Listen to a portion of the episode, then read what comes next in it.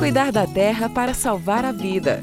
Um programa do Fórum Mudanças Climáticas e Justiça Socioambiental.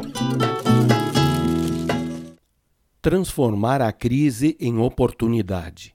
Foi realizada mais uma Assembleia Geral da ONU, o órgão máximo de decisões desse organismo criado pouco depois da Segunda Guerra Mundial, com a missão de unir as nações do planeta, promovendo relações de paz e de cooperação baseados nos direitos humanos, solenemente reconhecidos na sua Declaração Universal dos Direitos Humanos. Como se tornou costume, falam por primeiro os governos do Brasil e dos Estados Unidos, e o que o mundo ouviu foi uma ofensa à humanidade uma sequência de mentiras e acusações falsas voltadas aos seus seguidores, com o claro objetivo de mantê-los desinformados e decididos a dar continuidades a governos que ameaçam a vida humana e a vida do planeta Terra com seu orgulhoso e nada inocente negacionismo. Para eles, não há mudanças climáticas, não há multiplicação da miséria gerada pela absurda concentração da riqueza, não há perigo de continuar extraindo e usando fontes fósseis de energia, e não há incêndios que destroem o que resta de florestas.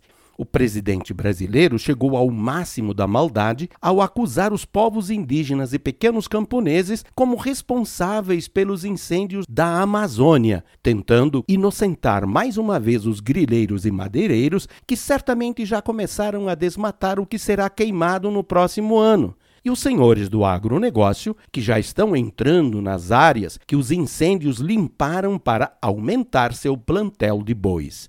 É claro que nem todos os governantes pensam e agem dessa forma.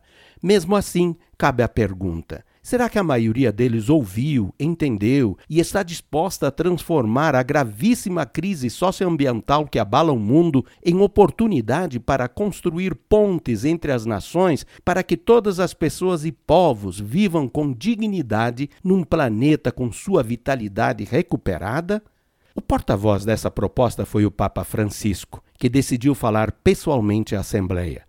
Foi uma mensagem diferente porque decidiu falar em nome dos bilhões de seres humanos e da Mãe Terra, com destaque para a Amazônia e seus povos, que governos e senhores da economia dominante estão deixando sem ter acesso aos direitos defendidos na Declaração dos Direitos Humanos da ONU são bilhões que sentem em sua carne os efeitos da destruição do meio ambiente e da exclusão de oportunidades econômicas. Libertemo-nos das mentiras e assumamos o convite do Papa Francisco. Ivo Poleto, do Fórum Mudanças Climáticas e Justiça Socioambiental.